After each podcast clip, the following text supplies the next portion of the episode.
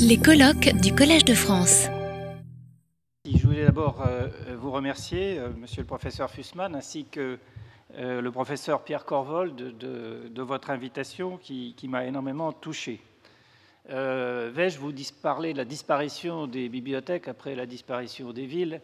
Non, pas vraiment.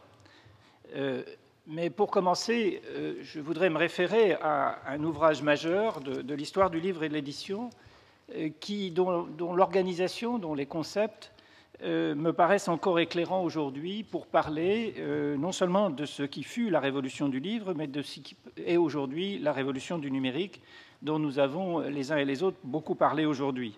Il s'agit d'un livre d'Henri-Jean Martin et euh, l'organisation de son livre est autour de trois notions le livre comme ferment, le livre comme objet et le livre comme marchandise.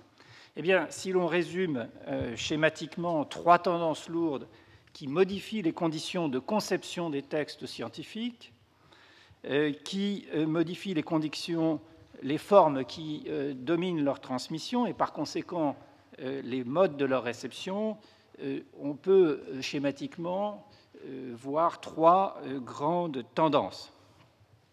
La première, c'est l'hyperspécialisation de la recherche et de la pensée scientifique et la diminution croissante du rôle des monographies au profit des revues, et même plutôt au profit des articles de revues, voire d'unités de sens encore plus réduites, avec le risque qu'évoque euh, souvent Roger Chartier de perte de la notion des contextes et peut-être de toute forme de validation et de qualification des contenus.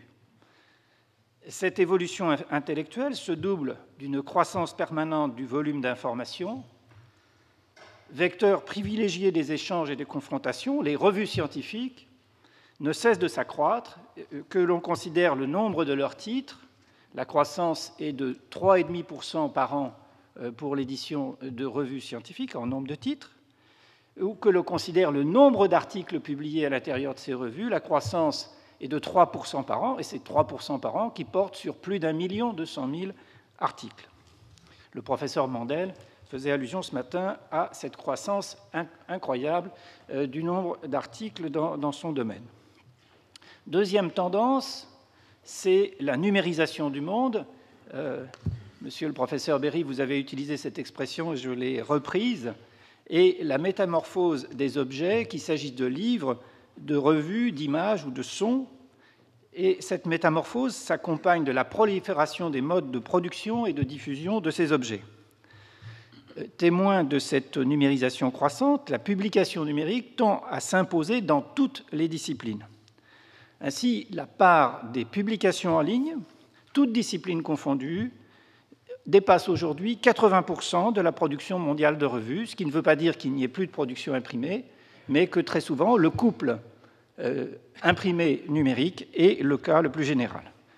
Cette proportion atteint des est encore supérieure. Par exemple, dans le domaine des sciences de la santé, aujourd'hui, 96% euh, des revues scientifiques paraissent sous forme numérique aussi.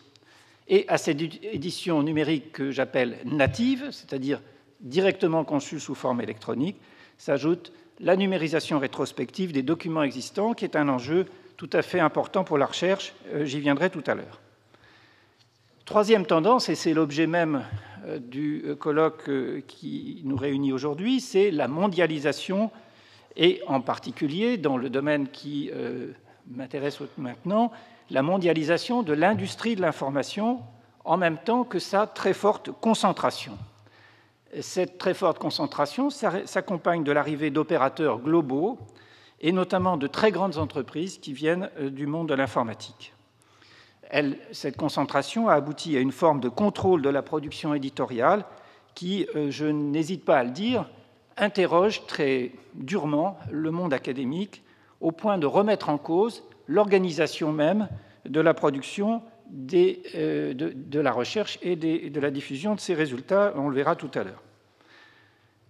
De mon point de vue, et en cela je, je reste l'élève d'Henri Jean Martin et de Roger Chartier, si on veut comprendre tout cela, eh bien, il ne faut pas privilégier l'analyse des innovations techniques, mais au contraire les interrelations entre l'ensemble de ces phénomènes intellectuels, économiques, sociaux et techniques. Bien sûr, cette analyse globale euh, est extrêmement difficile à faire et toujours inachevée, mais elle est indispensable. Il en résulte en tout cas que, aujourd'hui et partout dans le monde, les bibliothèques, s'agissant bien entendu de la documentation vivante, sont confrontées à une remise en cause des notions qui constituaient les bases mêmes de leur organisation et le cœur de métier des bibliothécaires.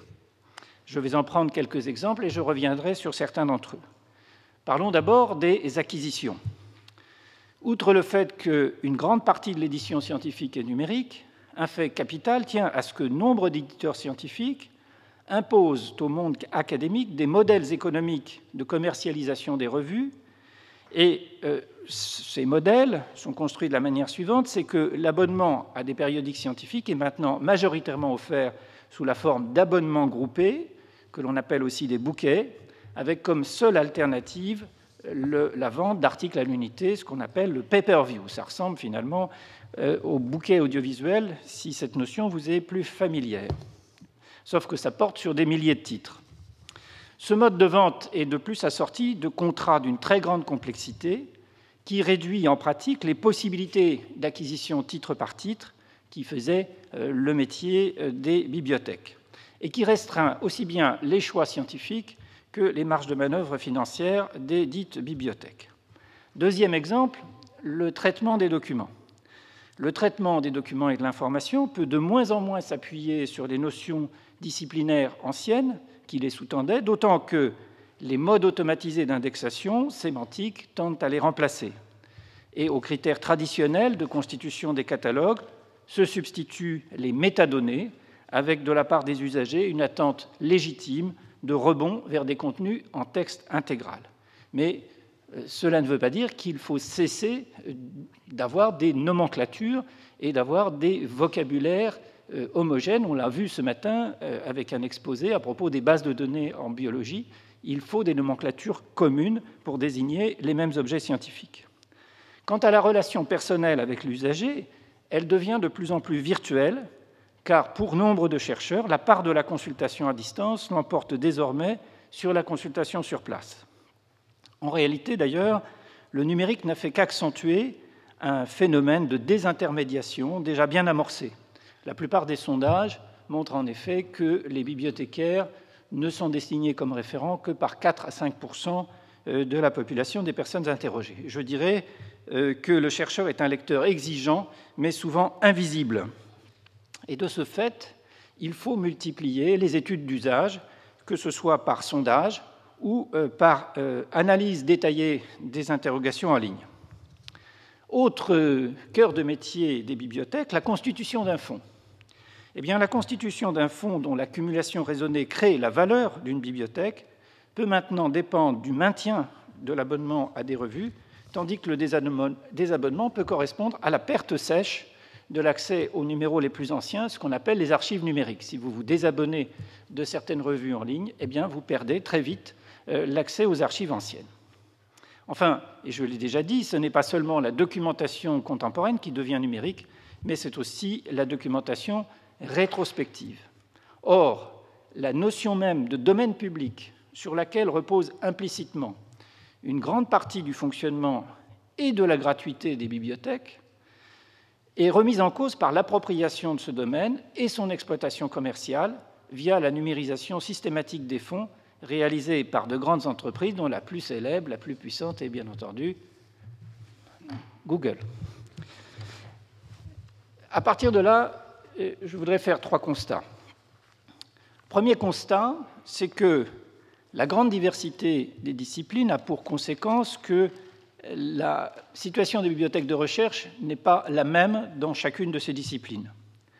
Le deuxième, c'est que les évolutions générales sont beaucoup plus rapides que les évolutions institutionnelles et que finalement, on a une espèce de superposition chronologique avec des bibliothèques de recherche qui représentent, euh, tout en étant vivantes, trois types de bibliothèques, trois âges euh, des bibliothèques. Les bibliothèques traditionnelles se maintiennent grâce à des collections de documents spécialisés. Euh, elles conservent en plus un grand prestige, une valeur de symbole, et elles restent des sources tout à fait remarquables pour les chercheurs en lettres, en sciences humaines et sociales. Mais le modèle qui s'impose, c'est plutôt celui des bibliothèques qu'on va baptiser hybrides, c'est-à-dire qui se caractérisent par la centralisation de leur gestion, mais par la décentralisation de leur diffusion. Elles proposent aussi bien des documents sur place que des informations en ligne, accessibles à des usagers, à condition que ceux-ci soient dûment identifiés. Apparaissent enfin des bibliothèques qui ont fait le choix du tout numérique, comme la bibliothèque de Monterey en Californie, où les salles de lecture sont entièrement consacrées aux moyens de connexion et réparties entre espaces individuels et espaces destinés au travail de groupe. Enfin, troisième constat, et je ne m'étendrai pas là-dessus, mais je crois qu'il faut quand même le rappeler, pas plus qu'il n'y a d'homogénéité dans le monde entre les différentes disciplines, pas plus qu'il n'y a d'homogénéité entre les différentes bibliothèques de recherche, il n'y a d'homogénéité dans le comportement des chercheurs vis-à-vis -vis des bibliothèques. On le voit très bien, par exemple, lorsqu'on les interroge sur leur bibliothèque personnelle la, relation à la bibliothèque personnelle varie énormément euh, d'une catégorie de chercheurs à l'autre. La segmentation se fait par discipline, mais après, avec, euh, par exemple, l'équilibre entre l'enseignement et la recherche suivant euh, chaque personne. Donc tout ça veut dire quoi? Ça veut dire que tenir un discours général sur les bibliothèques de recherche en général est très imprudent. Je vais quand même le faire, tout en ayant averti de cette difficulté méthodologique. Et je voudrais mettre l'accent sur deux euh, point particulier. Le rapport entre bibliothèques de recherche et le monde de l'édition, le monde des publications euh, scientifiques commerciales, avec deux stratégies de mutualisation, ce qu'on appelle les consortiums et d'autre part ce qu'on appelle les archives ouvertes. Euh, et puis, deuxièmement, évoquer la question de la numérisation rétrospective et de la manière dont ça se présente aujourd'hui. Je conclurai en évoquant quelques perspectives pour les bibliothèques de recherche. Quelques mots d'abord sur la mondialisation de l'information scientifique.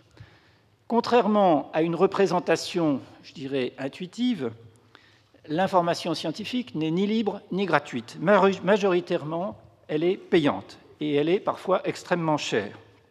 Et à l'illusoire disponibilité universelle des publications s'oppose la dure réalité économique d'un marché mondial de l'information scientifique. Pour vous donner des ordres de grandeur, le seul chiffre d'affaires de l'information scientifique, technique et médicale, c'est 10 milliards d'euros. Si on ajoute euh, l'information juridique, fiscale et réglementaire, c'est 9 milliards 300.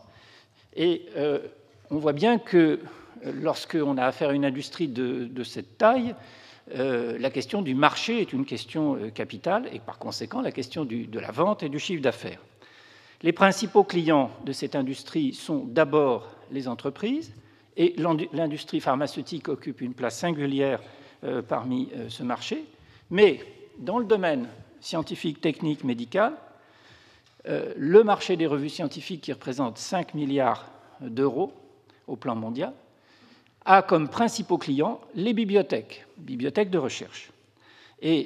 Les bibliothèques de recherche représentent, selon les disciplines, entre 68% et 75% des acheteurs de revues dans le monde. Alors, à ce fait, il faut en ajouter d'autres pour comprendre ce qui est en train de se passer. Euh, ce qui est en train de se passer, c'est que euh, les coûts de vente de, ces produits, qui sont euh, des livres, mais surtout, je l'ai dit tout à l'heure, des revues, voire des produits beaucoup plus sophistiqués, ces coûts ont grimpé dans des proportions absolument incroyables. Entre, pour s'en tenir à la France, entre 80 et 99, le coût des périodiques étrangers acquis par les bibliothèques universitaires a progressé de 229% pour les lettres et sciences humaines et de 600% pour la pharmacie. Ces coûts, la progression des coûts s'est ralentie entre 2000 et 2007, seulement 50%, mais vous admettrez que ce sont des chiffres considérables, et ce qui explique le mouvement euh, de recul des monographies, à la fois pour des raisons éditoriales et des raisons financières.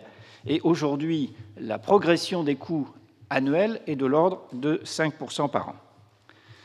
À ce phénomène de progression des coûts s'ajoute, je l'évoquais tout à l'heure, la concentration de l'édition. Les 100 premiers éditeurs mondiaux représentent à peu près 67% de la production mondiale euh, de revues.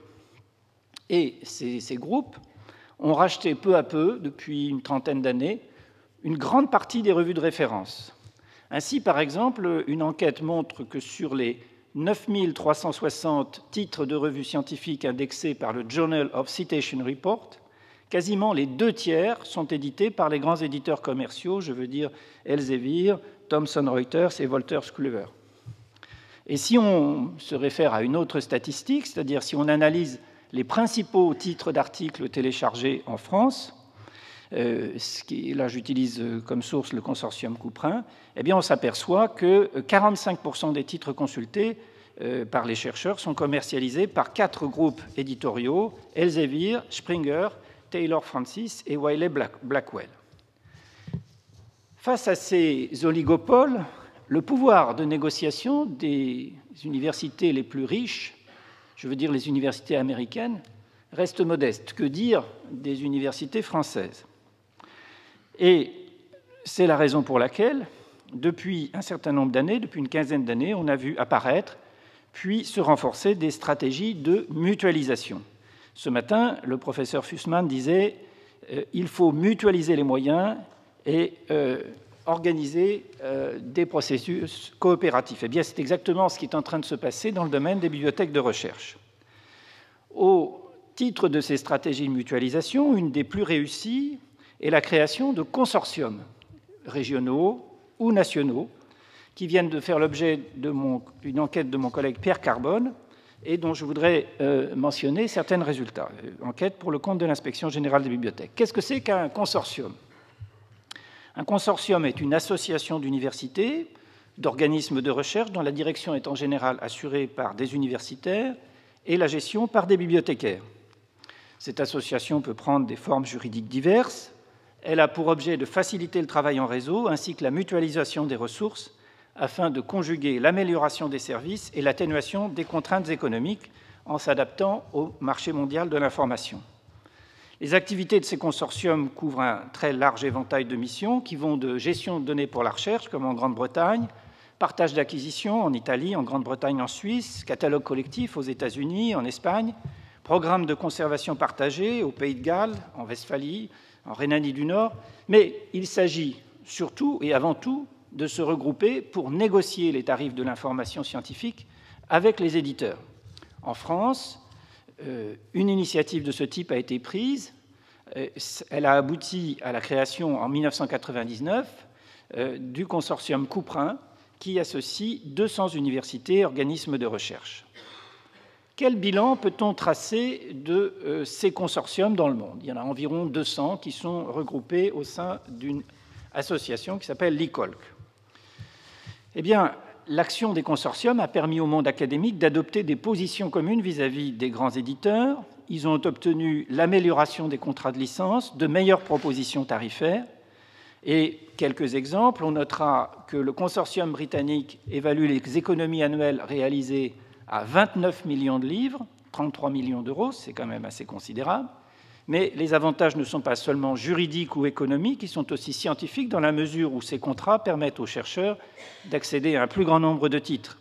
Selon le consortium Ohio Link aux États-Unis, les grandes bibliothèques ont multiplié par 10 le nombre de leurs abonnements, tandis que les petites passaient d'une dizaine d'abonnements à plusieurs milliers.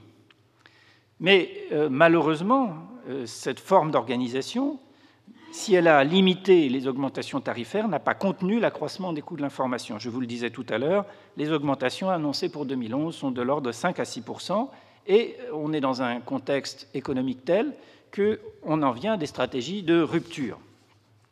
Comme le fait observer euh, Pierre Carbone, la masse critique nécessaire pour négocier dans les meilleures conditions possibles devient de plus en plus importante. Alors il existe à côté de ces initiatives d'autres initiatives et à côté de l'offre marchande, s'affirme de plus en plus une offre non marchande. Et on peut citer par exemple les modèles dits auteurs-payeurs, c'est-à-dire que ce sont les institutions, euh, plus que les auteurs personnes physiques, qui financent la publication. Un très bon exemple est euh, le site Public Library of Science, PLOS, qui publie du matériel scientifique et notamment des revues en accès libre en biologie, génétique et médecine. Euh, cette initiative, qui consiste à mettre à disposition de la communauté scientifique des bases de données libérées de contraintes commerciales, a été mise en œuvre dès les années 1990 par des, physiciens spécialisés dans les hautes énergies. Et aujourd'hui, ce qu'on appelle les archives ouvertes euh, fait de nombreux émules. Une étude britannique récente du Joint Information System Committee met en lumière les avantages que revêtirait pour la communauté académique le passage à un autre modèle académique qui consisterait à publier sur son propre site euh, les publications sous la forme d'archives ouvertes, c'est-à-dire librement accessibles, euh, sans rémunération. Cette étude, qui porte sur quatre universités britanniques de taille diverses, montre que, dans le cas d'utilisation d'archives ouvertes, les économies vont de environ 300 000 livres pour l'université la plus petite à 7 millions de livres euh, pour l'université la plus importante, mais ces économies portent bien sûr sur l'ensemble du processus euh, de recherche. Et dans cette forme d'organisation, les bibliothèques de recherche sont encore plus intéressantes puisqu'elles peuvent devenir ce qu'on appelle des agrégateurs de contenu et offrir un, coût réduit, voire très faible, pour l'institution sur une même plateforme, sur un même portail, avec des outils d'indexation transparents, aussi bien les contenus internes de l'institution que les contenus externes. Mais malheureusement, force est de constater que le succès des archives ouvertes demeure limité. Une étude récente de la Hanken School of Economics d'Helsinki montre en effet que la proportion de documents scientifiques sur des archives ouvertes ne dépasse pas 20%, et c'est seulement 8,5% euh, qui est la part des articles publiés dans des périodiques directement en accès libre. Ce succès partiel d'un modèle économique est peut-être décevant, mais il n'est pas sans explication. Tout d'abord, euh, d'un site à l'autre, il y en a plus de 150 en France, pour notre seul pays, qui n'est pas énorme, euh, le concept d'archives ouvertes ne, recouvre pas les mêmes notions d'une institution à l'autre.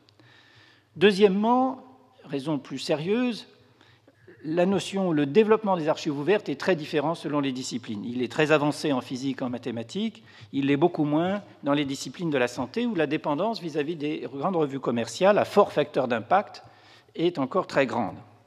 Enfin, et plus profondément, et là on touche au cœur même de l'organisation de la recherche, la réticence à déposer systématiquement des nouveaux articles sur des sites ouverts résulte de, la contrainte qui pousse les chercheurs à publier dans des revues à fort facteur d'impact, lesquelles ont des conséquences directes sur leur carrière et sur la progression de leur carrière. C'est proprement parlé le cœur de l'organisation de la recherche. Mais dans le contexte actuel, qu'il s'agisse de consortiums, d'archives ouvertes, de stratégies qui ne sont d'ailleurs pas contradictoires, le fonctionnement en réseau des bibliothèques de recherche, le renforcement des stratégies de mutualisation constituent probablement, et en tous les cas de mon point de vue, une priorité à privilégier. Et je voudrais souligner que, compte tenu de l'ampleur des questions posées, cette problématique ne concerne pas seulement la politique propre de chaque établissement, mais aussi celle des États. Et donc, euh, les stratégies de mutualisation sont tributaires de politiques publiques. Même s'ils dépendent du cofinancement de leurs membres, partout dans le monde, les consortiums ont bénéficié d'un soutien financier de pouvoirs publics nationaux ou régionaux.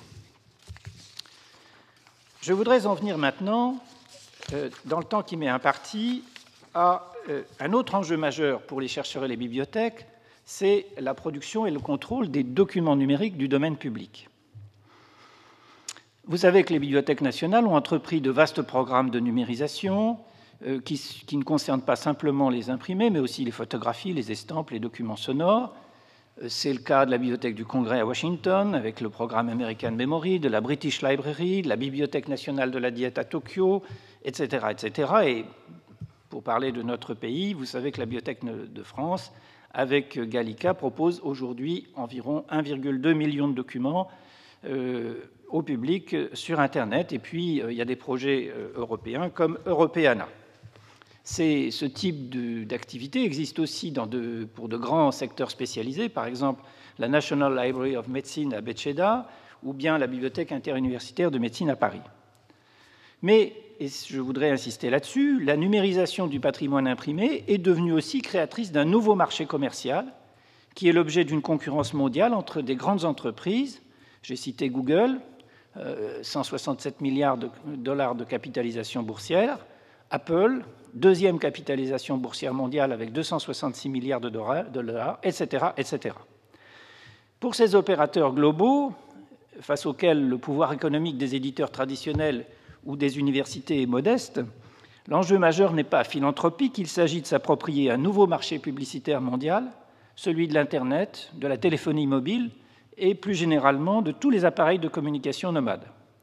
Rappelons que le projet Google Books porte désormais sur 15 millions de volumes. La numérisation des bibliothèques par ces entreprises contribue à leur prestige, conforte leur image de marque, mais comme l'a souligné l'historien et directeur des bibliothèques de Harvard, Robert Darnton, elle fait courir le risque d'utiliser l'Internet comme un outil de privatisation du savoir. À court terme, la question de l'exploitation commerciale des œuvres euh, que les spécialistes désignent comme la zone grise, c'est-à-dire des œuvres encore sous droit d'auteur, mais dont les titulaires de droit ne peuvent plus ni être identifiés ni retrouvés, cette question se pose. Ces œuvres représentent plus d'un million d'ouvrages pour la France, environ 6 millions d'ouvrages pour, pour, la langue anglaise, et ils se trouvent pour le moment dans les bibliothèques, librement accessibles, mais non numérisés, pour une large part. Sur ce plan, une bataille juridique est engagée qui oppose plusieurs conceptions du droit d'auteur, certains préconisant une exception massive au monopole des auteurs sur leurs œuvres. Aux États-Unis, cette offensive a déjà mobilisé des moyens considérables. Environ 15 millions de dollars ont été dépensés en diverses procédures euh, judiciaires. En Europe, dans un contexte juridique différent, Google a perdu un certain nombre de procès, mais n'a pas du tout modifié sa stratégie pour autant.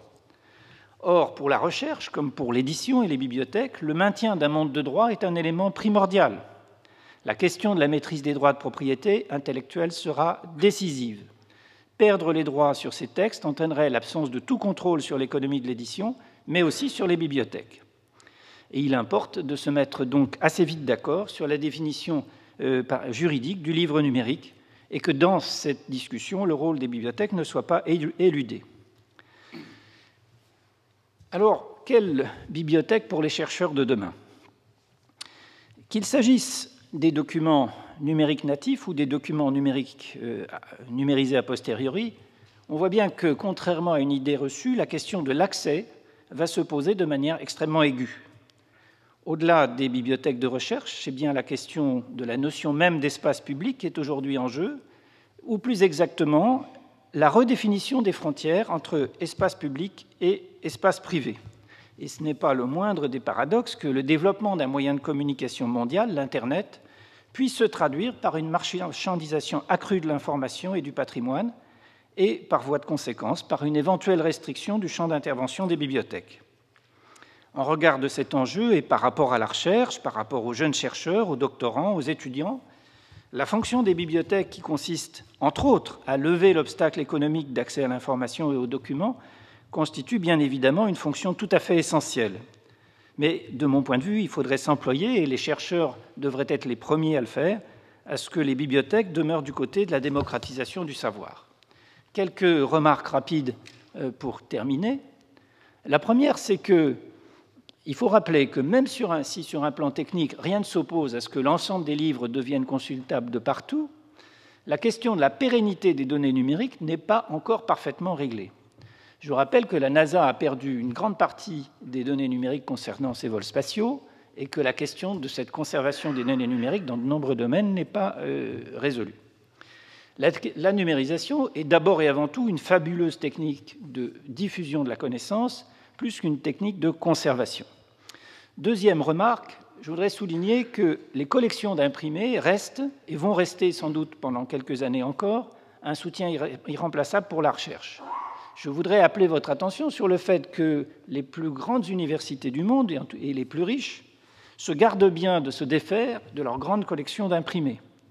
Et euh, lorsqu'on classe les universités au plan mondial, je regrette qu'on ne regarde pas l'excellence de leur bibliothèque, ce critère pourrait figurer dans les classements internationaux. Pour conclure, je dirais que les bibliothèques de recherche, comme l'ensemble de la recherche scientifique, se retrouvent aujourd'hui donc sous tension. Jamais la question des choix n'a été aussi aiguë. Choix stratégiques entre différents modèles économiques de production et diffusion du savoir scientifique, choix stratégiques des modalités des lieux de conservation de la documentation et des archives anciennes, choix des modalités d'organisation pour la recherche, mais aussi pour les étudiants, qui sont quand même de futurs chercheurs, et choix des stratégies. Faut-il entrer dans des logiques de concurrence ou font-ils entrer dans des logiques de coopération? Et si oui, euh, comment hein, Étant entendu que euh, nous avons en France, par exemple, développé énormément l'identité des établissements, mais par exemple beaucoup négligé l'interuniversitaire. Dans tous les secteurs, en tout cas, il ne s'agit plus d'accumuler pour le cas où, mais de sélectionner, c'est-à-dire de faire des choix. Dans un univers de surproduction de l'information, la bibliothèque est un espace public de recherche, de qualification et de validation. Elle est ancrée dans un territoire, dans une communauté de chercheurs, mais elle se doit d'être un espace de convivialité et d'interactivité où l'on peut passer de l'information à la connaissance. Merci de votre attention. Retrouvez tous les contenus du Collège de France sur www.colège-2-france.fr.